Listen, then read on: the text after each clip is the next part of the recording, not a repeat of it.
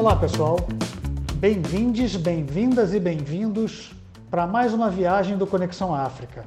Hoje a gente vai para a África Central, a gente vai para o Burundi, um pequeno país, como diz o rapper Gael Faye, na capa do livro dele, publicado pela Rádio Londres aqui no Brasil. O Burundi fica ao sul do Ruanda e também faz fronteira com a República Democrática do Congo e com a Tanzânia. O nosso entrevistado é o economista Pedro Naso, que mora perto de Bujumbura, a capital do Burundi, e trabalha na ONG One Acre Fund, dando assessoria aos líderes de comunidades agrícolas do país. Essa entrevista está dividida em duas partes. Nessa primeira, que você vai ouvir agora, o Pedro fala de como o país lidou mal com a pandemia de Covid, porque estava sob a administração de um presidente negacionista, o Pierre Nkurunziza, que morreu de ataque cardíaco em junho de 2020, embora haja até hoje uma forte desconfiança de que ele tinha sido vítima do coronavírus, que ele tanto desdenhou. A gente conversou também das ligações históricas entre o Burundi e o Ruanda. E o Pedro também chamou atenção para alguns paralelos entre os dois governos, o do Burundi e o do Brasil. A conversa aconteceu em julho de 2020, semanas depois que o presidente Pierre Nkurunziza morreu e antes de o presidente Evariste Ndayishimiye assumir o governo do Burundi.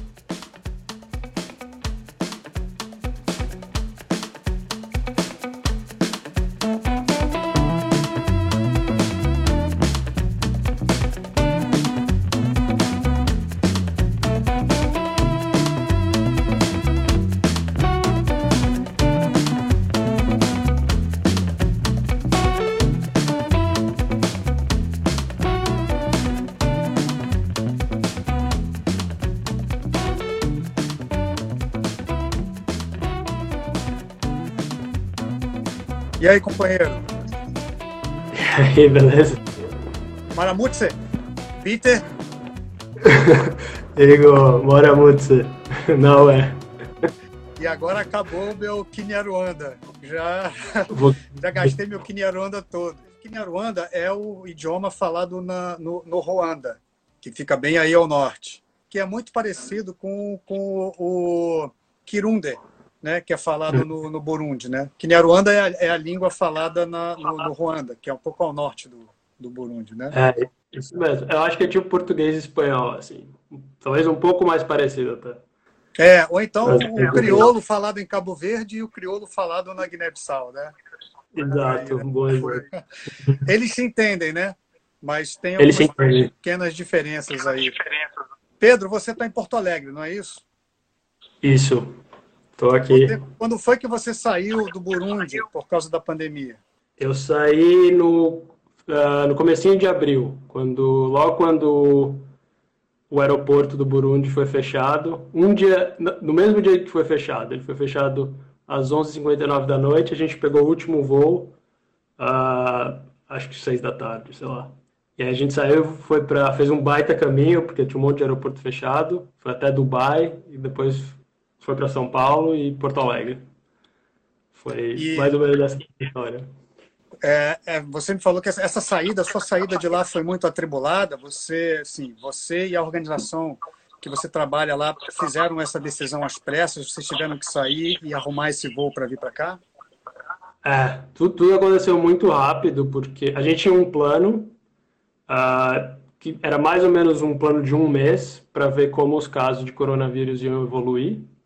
E a, a partir de um, de um certo número a gente ia embora, era mais ou menos. Só que aí a gente recebeu a informação da Embaixada da França e de, um, de duas pessoas burundesas que trabalham na organização de que o aeroporto ia fechar e que ia demorar dois a três meses para reabrir.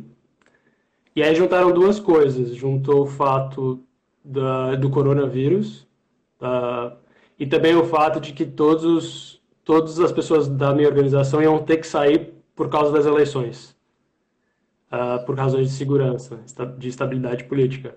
Então eles falaram, ah, vamos todo mundo embora. A gente comprou assim, no, no, na sexta-feira de noite, foi embora, foi embora no sábado de tarde. comprou uma passagem sexta-feira e a gente foi embora. Foi tudo, aconteceu tudo muito rápido, tanto que eu só vim com mala de mão. Deixei tudo lá no, em Muramvia, no Burundi. É, a gente vai falar das eleições já já. Espera aí um pouco, para a gente não adiantar um pouco o assunto, né? Tá. Assim, é, na sua avaliação, como é que o governo né, do, do PR Nkurunziza estava lidando com a, a pandemia assim que ela começou? Porque foi justamente o momento que você estava lá, né? Como é que o governo é, do Burundi estava lidando com a pandemia? É, que ações você conseguiu acompanhar que estavam sendo colocadas em prática enquanto você estava lá? Uh, então, mais ou menos duas ações práticas. A primeira é que eles estavam fazendo uma quarentena obrigatória para todo mundo que vinha da Europa. E aí eles estavam colocando num hotel que chama Source de Nil, que é um hotel que fica ali perto do aeroporto. Uh, então, se você viesse da Europa, você tinha que ficar duas semanas uh, nesse, nesse hotel. E a segunda é que eles lançaram uma série de recomendações, mas sem nenhum tipo de enforcement. Então, por exemplo, eles falaram, ah, não, porque os, os burundenses, quando eles se encontram, eles, que nem a gente, uh, shake, uh, shake hands, não sei o quê, e aí precisava ser com o cotovelo, tinha que manter uma certa distância, mas foi só isso. E desde o início teve muito aquela uh, história de que, bom, Deus, Deus ia proteger o Burundi, em que medidas mais sérias não precisariam ser tomadas. Então, de ação concreta foi isso. Uh, não mais do que isso, a nossa organização acho que foi a primeira a terminar com reuniões de mais de cinco pessoas. E, e, depois disso, algumas outras organizações seguiram. A ONU, por exemplo, a Acnur. Mas, mas até agora, eu acho que não tiveram nenhuma grande movimentação por parte do governo para impedir a, espalhamento de, do, do vírus? É, eu te perguntei isso porque tanto a União Africana quanto o escritório regional da OMS criticaram, fizeram duras críticas, vem fazendo duras críticas desses últimos meses, porque o presidente Pierre Nkurunziza não uhum. é, fez nenhuma, ele não, não decretou nenhuma ação prática, muito pelo contrário, né? Ele manteve os cultos religiosos, até porque Sim Sim. A eleição aconteceu agora, dia 20 de maio. Ele estava ah. querendo é, fazer o seu sucessor eleitoral. E, e, e dentre as, né, as defesas que ele fez, foi que, como o Burundi é um país muito religioso, né, uhum. o, o país estava protegido, porque eles oram muito, eles vão muito à igreja. Ah. Você, você, viu, viu isso enquanto você estava lá? Você testemunhou isso enquanto estava lá? Sim, com certeza. Ah, uma coisa que ele fez que eu esqueci de dizer é que ele fechou as fronteiras terrestres, uh, mas elas ainda são muito porosas, então tem muita gente entrando e saindo, mas fechou todas as fronteiras terrestres. Uh, sim, eu vi bastante. O... É um governo muito religioso e tem duas coisas aí. A primeira é que seria um risco político muito grande se eles, por exemplo, adiassem as eleições. Uh, porque o, o um Kurunzinza, em 2015, ele concorreu a um outro uh, mandato inconstitucionalmente, gerou um monte de estabilidade política, morte, não sei o quê. E a, essa é a primeira coisa, seria de uma ordem mais prática, a primeira coisa. E a segunda coisa é que talvez eles realmente acreditem que, que Deus está protegendo o Burundi, eu acho. Porque a, a religião, a igreja é muito forte lá, é, é sei lá, a principal, a principal atividade fora da agricultura, atividade social, atividade de lazer. Então, seria, eu acho que seria uma coisa bem drástica, por exemplo, proibir os cultos das igrejas evangélicas ou da, da igreja católica. Não sei se o governo teria esse, esse poder. Fora isso, uh, eu, eu, eu, tenho, eu continuo trabalhando, eu tenho reunião basicamente todos os dias com, com gente que está lá. E ainda não é uma coisa que eles, principalmente no interior, não é uma coisa que eles se preocupem. Eles não estão super preocupados com o coronavírus. É mais em Bujumbura, na capital, que tem uma equipe, uma equipe nossa que trabalha lá que uh, o vírus já se espalhou um pouco mais e que eles estão mais preocupados. Então, não, ainda não é um motivo de preocupação e não, nem sei se vai se tornar um motivo de preocupação também porque eles não têm muitos testes, né?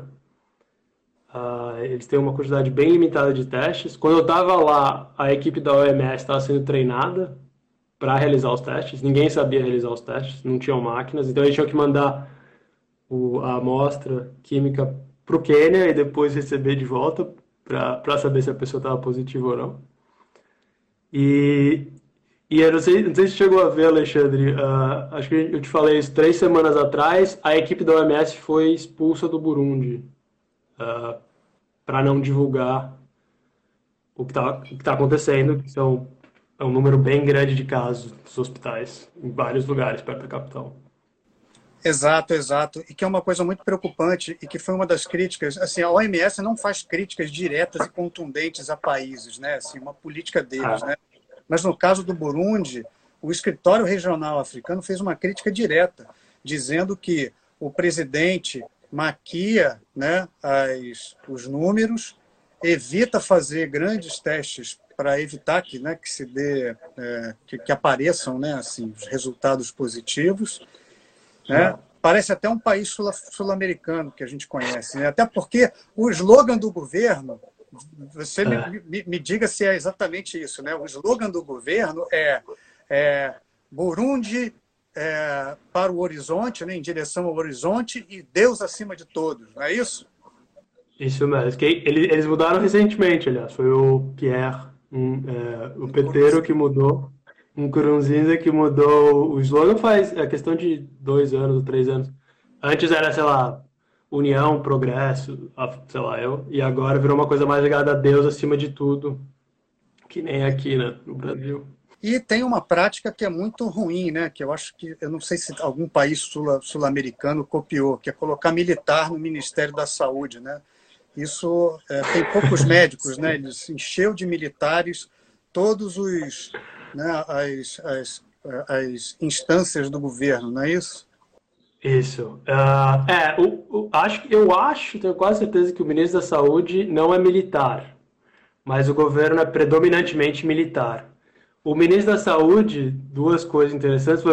Eu encontrei ele uma vez, do, voltando né, de, da, do Quênia, e uh, não, não parecia um cara muito simpático, e parece que ele pegou coronavírus também. Ele, ele, ele foi infectado e teve que ir para o Quênia uh, receber tratamento. Mas é tudo uh, camuflado pelo governo. É, o governo esconde o máximo que dá, né? Isso me faz perguntar uma uhum. outra coisa. A gente está em cima, essa nossa conversa acontece em cima dos acontecimentos mais importantes no Burundi. O presidente ah. Pierre Nkurunziza morreu. O governo uhum. foi a público rapidamente dizer que ele tinha morrido de ataque cardíaco né? Isso. Mas a, o fato uhum. é que há duas semanas ele não aparece publicamente, ele está em isolamento e a mulher dele saiu do país. Então, o que se suspeita, né, e o que se comenta, o que eu vi assim em comentários na imprensa internacional, é que ele tem, talvez tenha, há indícios muito fortes que ele tenha morrido de covid, mas o governo está é, escondendo essa informação, né? Sim. O presidente novo, que é um, o Evariste é, Nidaishimie, Unidade né? ele só vai tomar posse em agosto, né? dia 20 de agosto. Então, essa ah. semana também escolheram, foi ontem, ontem, escolheram o Pascal Niabenda, que é o presidente da Assembleia Nacional e do Conselho de Defesa, para ficar interinamente até lá. Né? É, você está acompanhando esse desenrolar político daí? Assim, isso, isso é importante também para você preparar a sua volta para o Burundi? Sabe-se lá quando é, você vai poder voltar? É importante. Tem, tem várias coisas aí no que você falou. Primeira coisa é que o, o Pascal, que é o presidente da Assembleia, ele era o candidato escolhido pelo Peteiro, pelo do Kunziza. E ele foi preterido pelo general Evariste. Só que o Pascal tem uma saúde muito fraca. Uh, ele já é uma pessoa mais velha, tem a saúde fraca. E pelo que eu vi, as últimas notícias de ontem, de sexta-feira de tarde, era que a Corte Suprema do Burundi uh, ia conceder um, uma inauguração uh, mais antecipada. anterior. Antecipada, obrigado. Antecipada para o Evariste. Pra, primeiro diminuir a possibilidade de instabilidade política e segunda coisa, diminuir as chances do Pascal, por exemplo, tomar o poder. É porque também é grupo de risco, né? Ele é grupo de risco e muita gente no governo está doente, mas o governo não tá admite, né? É, isso mesmo. Sim, por exemplo, o presidente do Burundi, o Petero, ele estava ele tava assistindo uma partida de vôlei, de vôlei né? ele, é, ele, é, ele era professor de educação física, fã, fã de esportes, adorava futebol principalmente, mas vôlei e, e basquete também. Ele estava assistindo uma partida de vôlei no sábado de, de noite, e aí ele começou a passar muito mal, aí ele foi para o hospital, no, no interior do país, e aí uma equipe médica de emergência do Kira, do hospital Kira, que é o mais é tipo, sei lá, o melhor hospital do Burundi, voou de helicóptero até onde ele estava, perto de Gitega, que é a capital, e quando chegaram lá, ele já, já tinha morrido. Já tinha morrido de uh, ataque do coração. A mulher dele foi evacuada no dia 27 de maio, por, provavelmente por, por, pelo coronavírus, por ter pego coronavírus, para o Quênia. E aí eu acho que ela voltou semana passada com a morte dele. Ele faleceu, mas ninguém sabe. E é difícil, né? Porque o... são poucas fontes de informação, informação imparcial que a gente tem no Burundi. Então, provavelmente, a gente nunca vai saber. Provavelmente. É, eu ia te perguntar sobre liberdade de imprensa, mas antes eu quero te perguntar o seguinte: enquanto você estava lá, é, a fake news era, assim, a desinformação era um, um, uma questão né, é, de lida pública lá, assim, tem muita fake news que se espalha e vem se espalhando também por causa do, da, da, chegada do coronavírus lá? Não, não tanto. É, nesse sentido é bem diferente do Brasil, porque uh, só... Bom, 60% da população tem telefone celular, mas a vasta maioria, sei lá, 80% desses 60% não tem telefone smartphone. Então eles não conseguem se conectar com a internet. Fora isso, o governo ele controla as principais provedoras de internet, que são duas. Então, por exemplo, tem uns twitters que são bloqueados, uh, às vezes não dá para entrar no Facebook, no YouTube. Então, acho que o problema, fake news não é um problema que você vê assim no dia a dia da população, que nem aqui no Brasil. O que acontece é, é diferente, é, são os rumores, que é mais talvez o que acontece sei lá, o que acontecia no passado aqui no Brasil. Então, rumor, rumor de que, por exemplo, a primeira-dama estava... Começou um rumor do, uma semana atrás de que o presidente tinha morrido, por exemplo. Aí ninguém conseguia confirmar, não sei o quê. No fim, ele, ele faleceu. Então, é mais nesse sentido. Mas existe, por exemplo, que existe aqui no Brasil, uma campanha uh, presidencial do governo de propagar fake news para meio que confundir o que, é, o que é verdade, o que não é os fatos estabelecidos e interpretações meio mirabolantes. Isso não existe, eu acho. E, assim, é, ok, né, assim, os rumores, né, mas os rumores também é. podem ser plantados, né, tem, tem sim, sim, sim. É verdade, é verdade. Pode, e acho que são, são plantados muitas vezes, sim. Exato, ainda mais a gente falando do histórico que o Burundi tem, né? Assim, você estava falando do, do, do, a gente estava falando aqui do Nkurunziza, é, assim, a, a Constituição e a lei, né, é, do Burundi permite, assim, os mandatos são de cinco anos e permite uma reeleição só. Então, o presidente pode ficar no máximo dez anos no poder. O Nkurunziza ah. fez um gatilho na Constituição, fez uma gambiarra e concorreu a um terceira, terceiro, terceiro mandato. Né? Tá, ele estava há 15 anos no poder, queria ficar um quarto, mas aí eu acho que a comunidade internacional, os vizinhos pressionaram, então ele desistiu dessa ideia. Né? Você acompanhou ah. isso, né? E você está acompanhando, você, tá, você acompanhou a votação de longe, né? Você inclusive falou que vocês ah. já estavam com planos de sair do país, porque durante o processo eleitoral acreditava-se que ia hum. haver muita violência. Explica um pouquinho dessa situação para a gente. Então, uh, é, exatamente o que você está falando. Um, só vou pegar um pouquinho uma parte anterior, mais histórica. Um Cruzeiro ele foi eleito pela Assembleia em 2005. Estava rolando tipo, quase uma guerra civil, muita instabilidade política, vários assassinatos. E ele foi eleito com a promessa de, de fazer um acordo com, com vários grupos diferentes, com a elite e tal, e meio pacificar o Burundi. E aí ele ficou o primeiro mandato, aí rolou uma eleição, ele foi eleito. É difícil dizer a legitimidade dessa eleição. E aí depois, em 2015, 2005, 2010, aí ele fez, foi até 2015, aí ele falou que ele não ia sair. E a nossa organização, ela estava lá em 2015.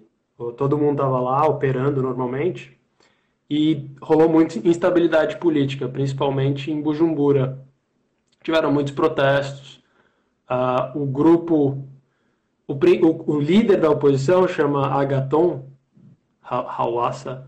Ele era, ele também foi um guerrilheiro Hutu uh, na época da, da, do genocídio, depois da guerra civil. Eles lutaram lado a lado, ele e o, o Peteiro. E ele tinha mais força naquela época, em 2015. E aí, mas a gente foi uma experiência muito ruim, porque teve muita instabilidade, a gente não conseguiu realizar o trabalho que a gente tinha que conseguir. E o plano, então, foi que tá, nas próximas eleições é melhor a gente sair, ficar duas semanas no, no Ruanda, esse era o plano, ir para Kigali, e depois voltar, para evitar do, uh, estabilidade política, segurança e tal. Do ponto de vista da Constituição, o PT ele conseguiu mudar a Constituição e ele poderia ter ficado até 2034. Ele, ele, ele tem maioria né, na Corte Suprema e eles fizeram uma emenda constitucional em que uh, davam para ele o direito de ficar até 2034 se ele fosse eleito, e provavelmente ele seria eleito. Então, ele, ele eu acho que realmente é, é, mais do que você falou. Eu acho que ele, ele sofreu pressão internacional de alguns uh, de agências internacionais, mas também de outros países, para uh, ah, step down. E ele recebeu também uma coisa que é bem interessante. Ele recebeu, ele vai, ele iria receber 500 mil euros em dinheiro vivo do Estado burundês, e eles prometeram construir uma, uma vila, daquelas vilas italianas gigantes, uma mansão, uh, nos arredores de Gitega, quando ele saísse. Então ele ia, e aí ele ia virar o, o, líder, supremo, o líder supremo da nação. Então ele ia ter um, um cargo simbólico, mas os analistas políticos dizem que provavelmente ele que continuaria mandando no, no país. Essa era mais ou menos a, a visão, o cenário. E ele morreu, né? Então os planos acabaram indo por água abaixo, né?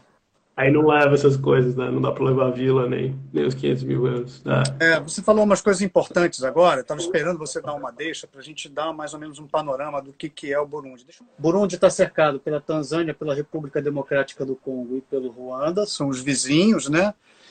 Tem basicamente é, duas principais etnias, que são os Tutsis e os Hutus as mesmas etnias é, que também são majoritárias no Ruanda. Né? É, a gente teve um fato histórico é, importante, de uma importância histórica enorme, que foi o genocídio do Ruanda, lá no Ruanda, em 1994. E os dois países estão ligados, né? Sim, umbilicalmente ligados. E a gente estava, inclusive, conversando, que eu costumo falar com os meus alunos na PUC, né, no Instituto de Relações Internacionais, que a história dos dois países são como espelhos invertidos. Né?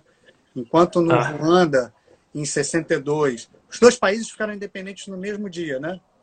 em julho uhum. de 62. Enquanto no Ruanda, os Tutsis assumiram, o, o, os Hutus assumiram o poder e começaram uma, uma perseguição sistemática aos Tutsis, a partir dos anos 60, Aí não, aí foi mantida a monarquia né, Tutsi, uhum.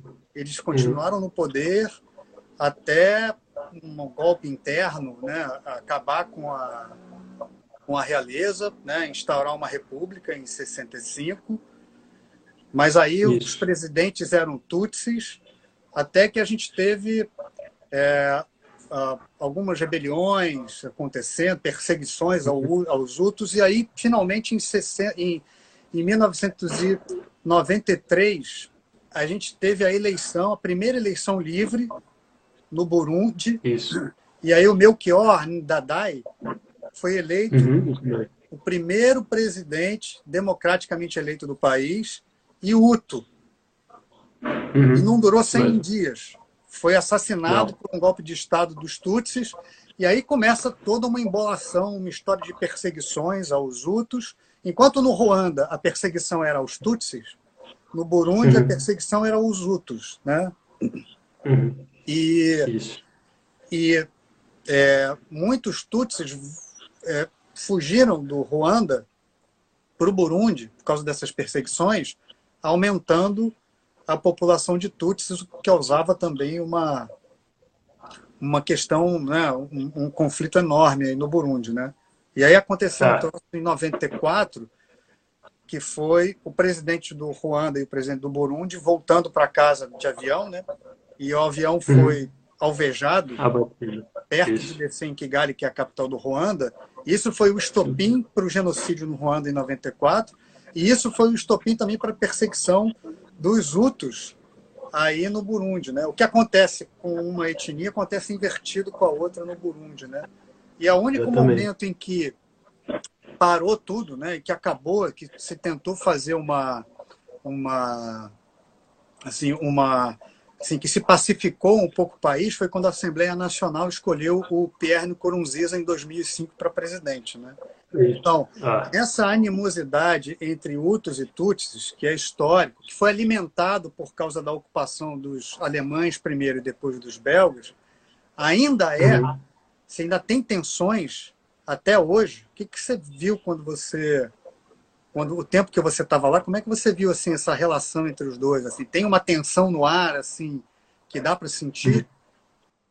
Sim, tem muitas coisas interessantes sobre o que você falou. Uh, sim, tem uma tem uma tensão no ar, uh, dá para sentir. Uh, tem várias coisas aí. A primeira coisa é que é difícil. Existem os estereótipos físicos de cada uma das etnias.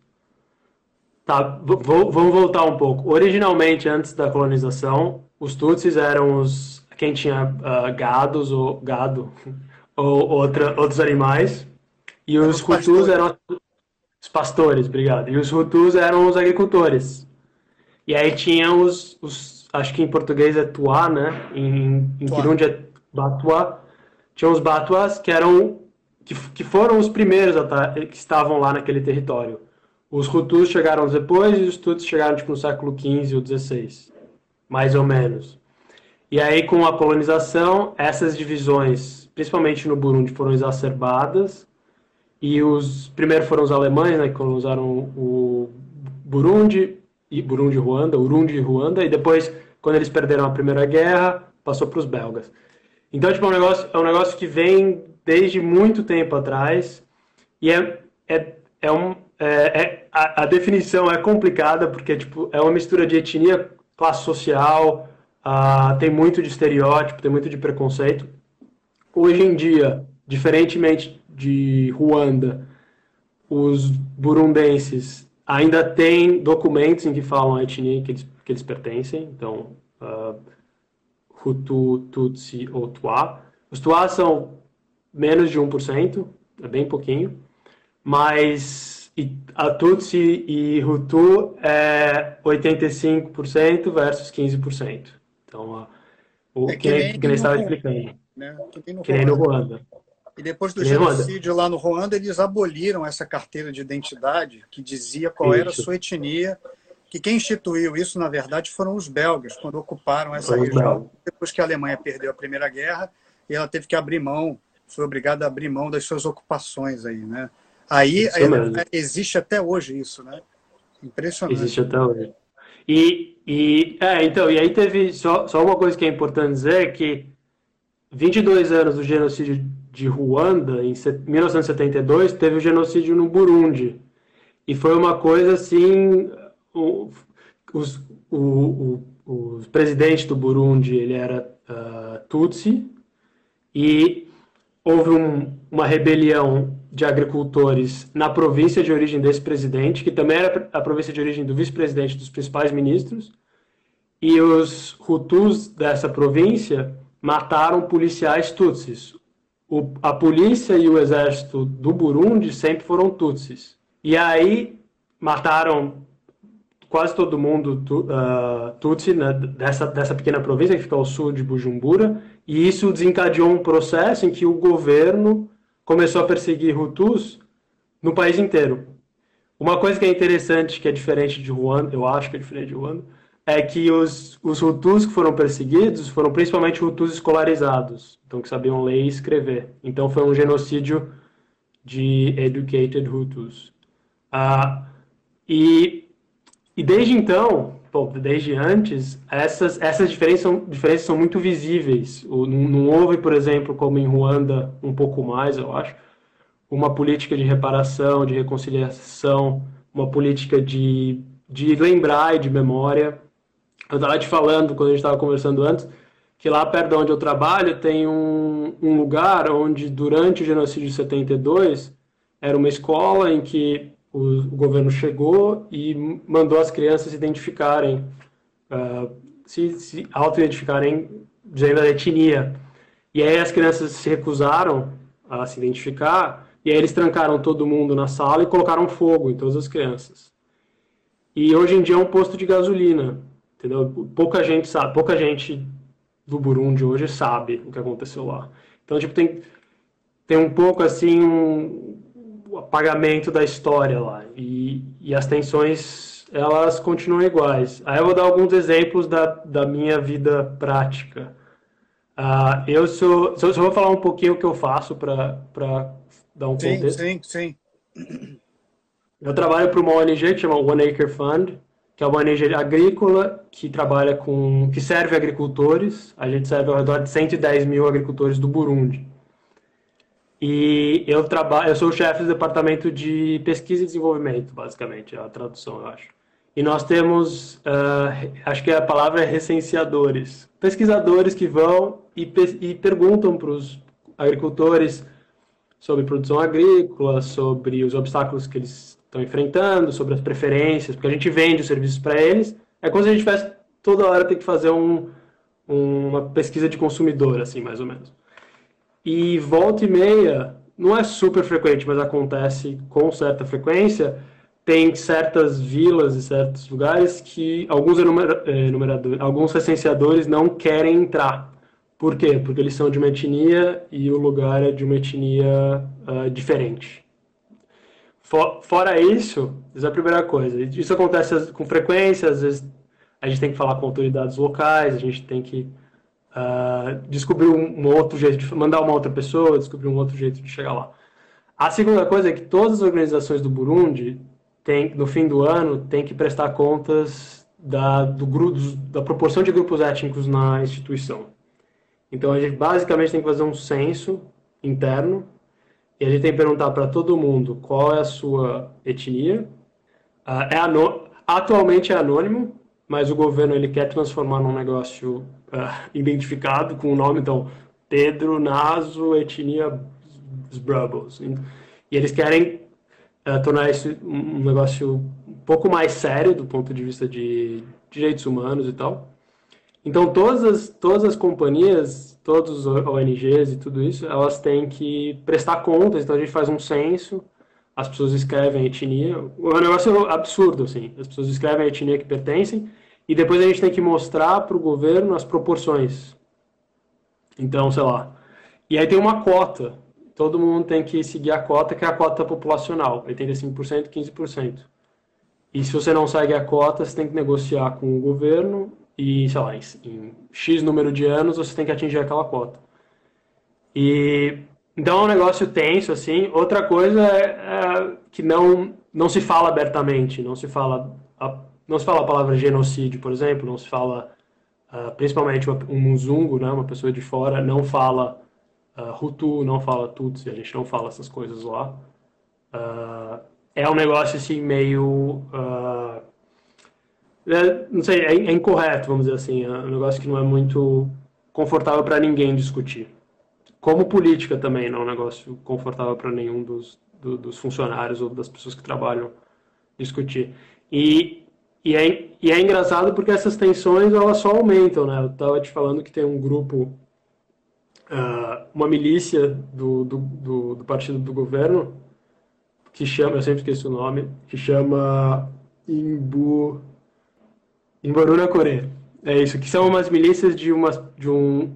É um grupo de extrema-direita, de homens, jovens, uh, que de maioria, ampla maioria Hutu, que é a etnia que está no poder desde 2005, que trabalham para fazer intimidação, para arrecadar dinheiro para o partido. E isso é muito é, é, feito principalmente pela via da etnicidade. Então, ah, ah, eles perseguem as pessoas de outras etnias para dar mais dinheiro para o partido ser eleito. Ah, tem muitas coisas aqui. E a, e a, última coisa que eu queria dizer é que tem, muito tipo, tem muitos ataques intimidatórios, que, que são ataques partidários, mas que confundem com etnia também. Que eu, acho que eu te contei antes, que, por exemplo, eles jogam fezes humanas em sedes do partido de oposição, em sedes de partidos que têm predominância de outra etnia. Uh, às vezes o próprio prefeito de, de algumas vilas e, e pequenas cidades uh, estimulam esse tipo de ataque. Então, tipo, é um negócio visível, assim, é um negócio meio tenso, não é... São, são chagas que não se curaram, com certeza. É bem diferente do Ruando nesse sentido. É, você está me explicando, assim, você está me, me, dizendo que são algumas práticas governamentais, são práticas que eram feitas pela, pelo, pelo regime do apartheid étnico que tinha no Ruanda, né, até os anos 90, essas coisas todas mudaram uhum. depois do genocídio em 94, mas continuam sendo mantidas aí no Burundi, né? Assim, todos os erros que o Ruanda cometeu até que a, a tensão social explodiu no, no, com o genocídio de 94, elas ainda continuam sendo praticadas aí no Burundi, né? Sim, é, a carteira de identidade étnica, é, essa obrigação de você fazer um recenseamento das pessoas e você ver isso refletido, a obrigatoriedade de você ter isso refletido dentro do governo, dentro das empresas que trabalham no governo. Se a etnia majoritária tem 85% e a minoritária tem 15%, isso tem que ser refletido draconianamente né, na distribuição de cargos dentro do governo, dentro das empresas que vão trabalhar. Ou seja, todos os erros que foram cometidos pelo país vizinho continuam sendo cometidos por aí. Inclusive, você está falando dessa milícia, e essa milícia é uma milícia é, que atua de uma maneira muito semelhante à que a Interahamwe é, é, é, agia no Ruanda. A Interahamwe eram torcidas organizadas que haviam no Ruanda e que o governo passou a pagar, a dar um dinheiro e a armar essas, essas milícias de jovens, né? É, até porque com a crise econômica no país nos anos 80 você teve muito jovem desempregado, então era uma maneira de você manter esses jovens com uma mesada, digamos assim, e eles eram responsáveis por ficar identificando quem era Hutu, quem era Tutsi dentro da, das suas aldeias e tal, e foi eles que foram as mãos, né, os braços armados do, do genocídio. Foi a partir deles que o genocídio passou a acontecer no Ruanda. Você, como é que você vê a relação entre os dois países? Tem a relação entre os dois países? Tem famílias que, ah. né, uma parte mora no Ruanda e vem para o pro Burundi e do Burundi para o Ruanda e, e, e, rola um certo medo aí nessa relação entre dois? Ah, então, a, a, pelo que eu sei, a relação dos dois é muito conturbada, Ruanda e Burundi. Tem, que nem estava falando antes, durante o genocídio de Ruanda, teve muita, muita gente, um pouco antes, muita gente que foi para o Burundi, teve muita migração. Ah, hoje em dia, até, até a, a, tem aquele, livro que a gente estava discutindo antes, que a gente pode falar depois, Meu Pequeno País, que a mãe do, do protagonista era de Ruanda e foi para o Burundi, ele foi criado em Burundi, no Burundi. Agora. O, o Gael Fai, que teve, Gael Fai. Que esteve aqui na Flip no ano passado, tem um livro publicado aqui no Brasil que é lindo e ao mesmo tempo terrível. É muito legal. Que é, é. Que é o nome de Meu Pequeno País, em que ele fala da infância dele no Burundi, né? a perseguição que a família dele sofreu a partir dos anos 90, logo depois do genocídio no, no Ruanda, porque a família dele é Tutsi. Né? É, isso. Mas hoje em dia não tem não tem muita migração uh, e a relação dos, dos dois países é muito conturbada por razões históricas, por razões de rivalidade. Então, por exemplo, quando eu estava lá, o governo. Quando eu estava lá, as fronteiras do Burundi foram invadidas algumas vezes por rebeldes do Congo. E algumas vezes o governo burundês culpou os ruandenses, o, o exército ruandês, por uma coisa que o Congo tinha, que os rebeldes do Congo tinham feito. Então eles falaram, ah, vocês estão invadindo nosso território. O... As etnias são diferentes, o Paul Kagame é Tutsi e o, o ex-presidente era Hutu. O governo é feito de maioria Hutu no, no Burundi o oposto em, em Ruanda. E uma outra coisa que foi, mudou muito, eu não estava lá, eu não sei, mas o que as pessoas falam é que antes de 2015 tinha muita viagem, muita migração no Burundi. O Burundi era como se fosse um ponto turístico para passar assim fim de semana do, no, do Congo, pelo Lago Tanganica, que o Bujumbura fica 20 minutos da fronteira do Congo, e de Ruanda também. Só que aí depois da instabilidade política isso diminuiu bastante. Até vários vários uh, comércio, hotel, essas coisas fecharam. Então diminuiu muito o fluxo e as interações. Então acho que o Burundi foi propositalmente, isso foi pensado, eu acho também, foi se isolando do, dos países da região. Então hoje eu acho que é muito mais difícil você, se você for um Tutsi ou um burundês, migrar para Ruanda do que migrar para Tanzânia, por exemplo. Tem muita gente, por exemplo, eu trabalho, um dos nossos agronomistas, ele é do Burundi e ele viveu 15 anos refugiado na Tanzânia. E depois ele voltou uh, com, no governo do PT Nkurunziza. Então, tipo, é mais comum essa, essa migração também, porque na Tanzânia as etnias são diferentes, a língua é diferente, então acho que tem um, um peso menor, assim. Uh, em Ruanda ainda tem também um pouco de, de dessa, dessa história que a gente estava falando do, dos, da divisão étnica e tal. E isso me faz perguntar uma coisa para você, que é o seguinte, assim, você é um brasileiro e uhum. assim, você, assim, isso é uma realidade é, que a gente não conhece, que a gente não vivencia, que é difícil, né? Assim, até entender é um pouco complicado, né? Vivenciar isso é mais complicado ainda. É, que tipo de cuidados você você se vê obrigado a ter na relação com as pessoas? Que tipo de preparação você teve que ter para ir para o Burundi? E aí eu vou uhum. juntar uma outra pergunta, aí se você puder, você ou junta tudo ou a gente vai separando, né? Como é que o Burundi uhum. apareceu na sua vida como um destino de trabalho? Sim, você Sim. escolheu o Burundi ou o Burundi apareceu como uma, uma jogada do destino e te levou a se estabelecer lá?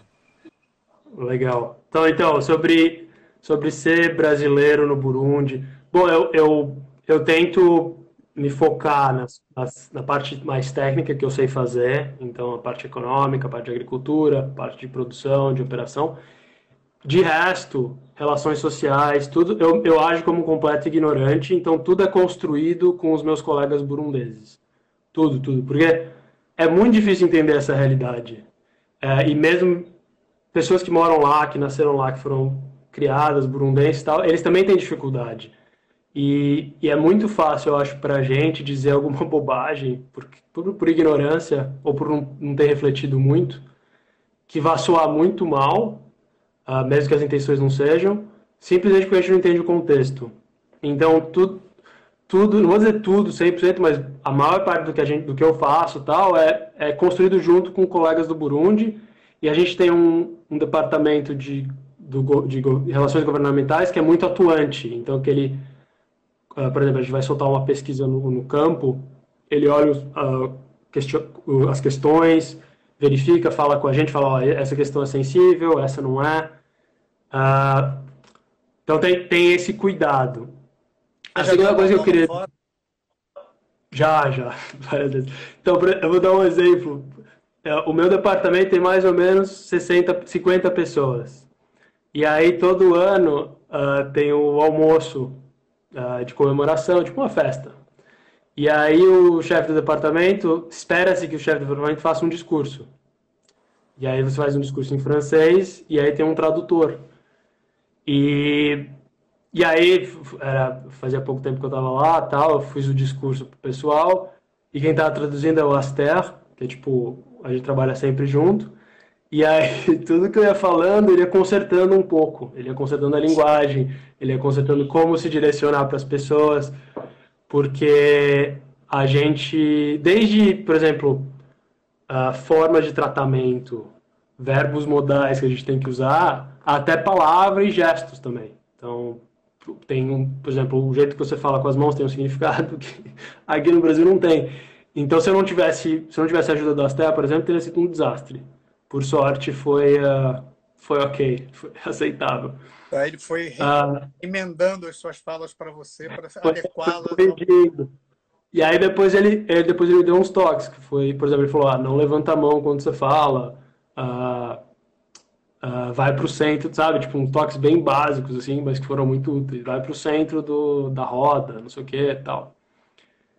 Não levantar a mão, você não pode falar usando gestual, assim? É, é não levantar... Eu não sei se é uma regra, mas assim, não levantar a mão, é, tipo, sinal de respeito, deixar as mãos... Uh, Uh, mais baixas, sabe? Tipo, umas, umas coisas assim também palavra. Tipo, ele falou, ah, você não devia ter usado essa palavra.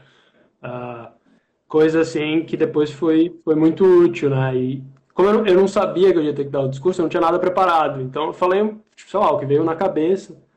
E, devia, ah, bom, próxima vez eu vou me preparar mais.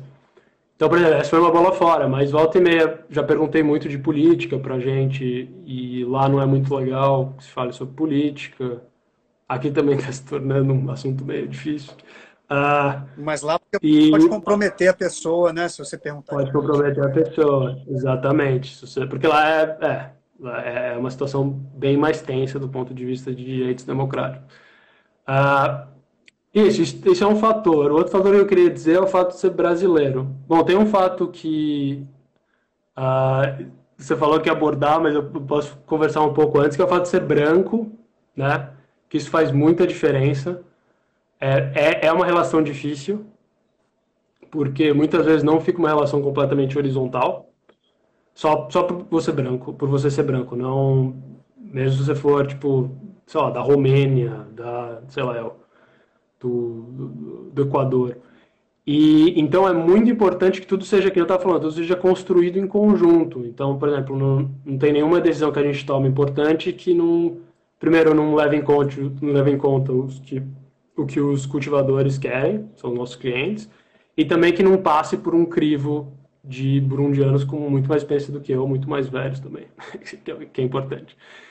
Ah, o fato de ser brasileiro é, ajuda no fim, porque o Brasil não tem nada a ver, uh, tem muito pouco a ver com o histórico de colonização, com a, essas chagas dos colonizadores que deixaram lá no Burundi, na África como um todo. E isso era muito legal, eu não falei, mas eu, eu falei, eu morei na Guiné-Bissau, né?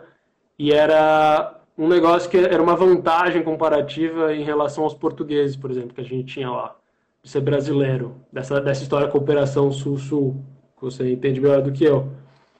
E que infelizmente foi se perdendo com o fim do, do, do, dos governos Lula, do governo Lula tal, com o governo Dilma, que a gente acabou diminuindo bastante a nossa presença na África.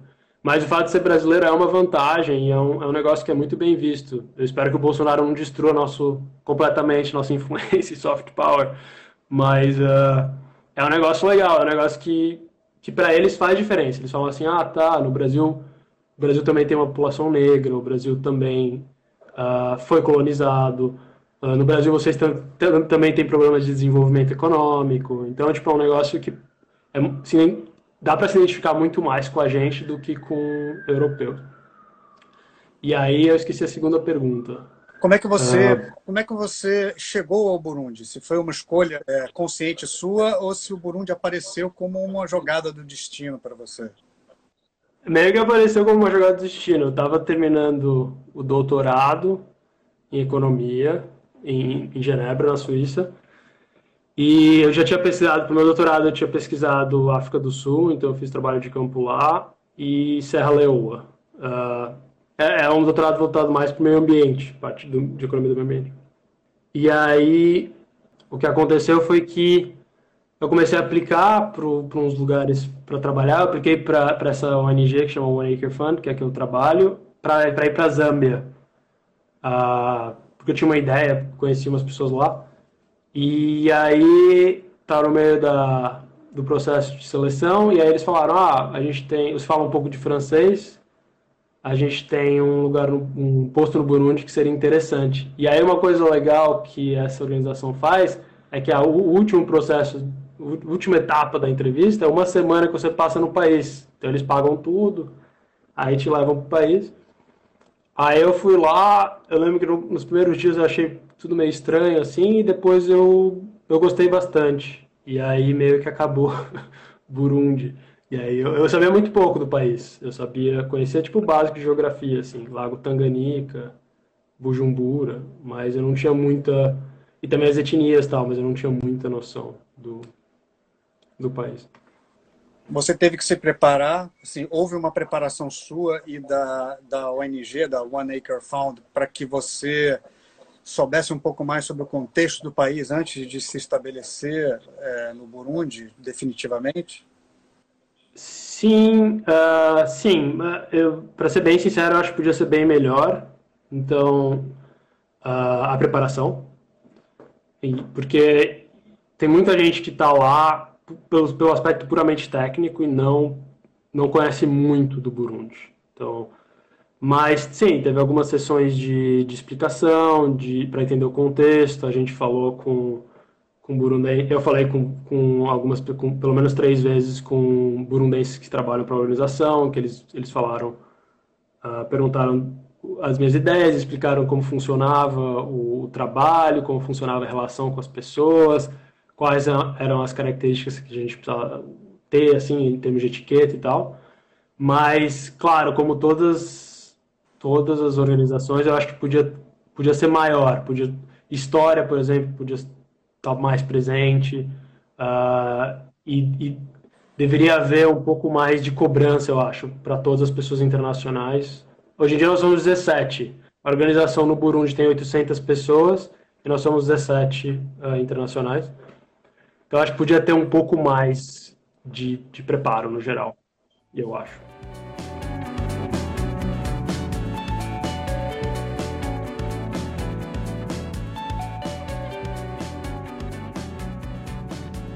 Então, chegamos ao fim da primeira parte da conversa com o economista Pedro Naso, que mora e trabalha no Burundi, esse pequeno país da África Central.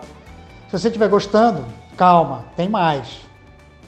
Na segunda parte, a gente ainda vai falar sobre um pouco mais sobre o trabalho dele com os líderes das comunidades agrícolas burundesas. Afinal, o país é predominantemente agrícola, mais de 80% das pessoas estão no campo. Né? E a gente também conversou sobre o papel importante das mulheres na sociedade burundesa, mesmo que elas não tenham um reconhecimento merecido. A gente também falou sobre como os grupos LGBTQIA estão organizados, porém têm que viver na clandestinidade. E como é e continua sendo importante que ele, um homem branco estrangeiro, exercite diariamente a escuta e a colaboração para não cair no erro de agir como um salvador branco. Se vocês curtiram o episódio, ajude a gente né, a produzir e editar outros programas. Faça uma doação para nós na página do Conexão África no Catarse. O link está aqui embaixo ó, na descrição. Esse episódio foi editado pelo sempre atento Vitor Pontes, que usou a música Afronauts do Crawl Wonder na abertura. Curtiram? E não percam a parte 2 da conversa com Pedro. Até já!